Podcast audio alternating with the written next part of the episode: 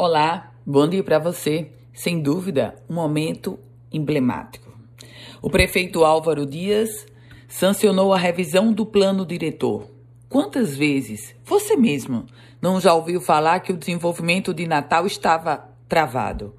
Quantas vezes não escutamos alguém dizer as cidades, as capitais vizinhas estão mais desenvolvidas que Natal?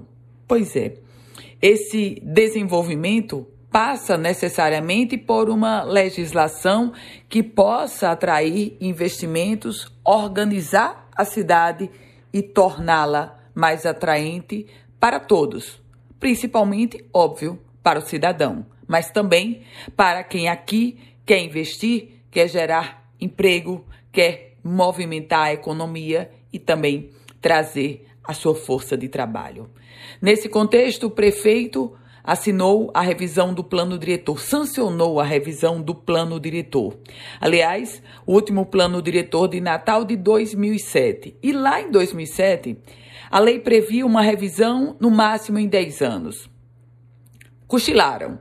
Os ex-gestores de Natal cochilaram nessa revisão, para dizer o mínimo, e ela não saiu. Sai agora, quatro anos depois da data. Quatro? Anos, cinco anos, quase cinco anos depois da data limite. E a partir de agora, dessa revisão do plano diretor, que espera-se uma nova configuração da própria cidade. E aí você me pergunta: os debates encerraram? De maneira alguma. O prefeito Álvaro Dias, ele vetou 33 artigos, 72 parágrafos, 154 incisos 12 alíneas e 6 conceitos do anexo. Eu estou querendo dizer com isso que a revisão do plano diretor, esses vetos serão agora submetidos à Câmara Municipal de Natal.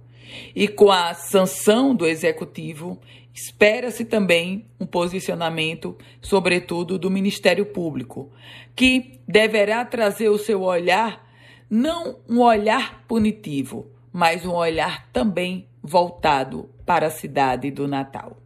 Eu volto com outras informações aqui no Política em Foco com Ana Ruth Dantas.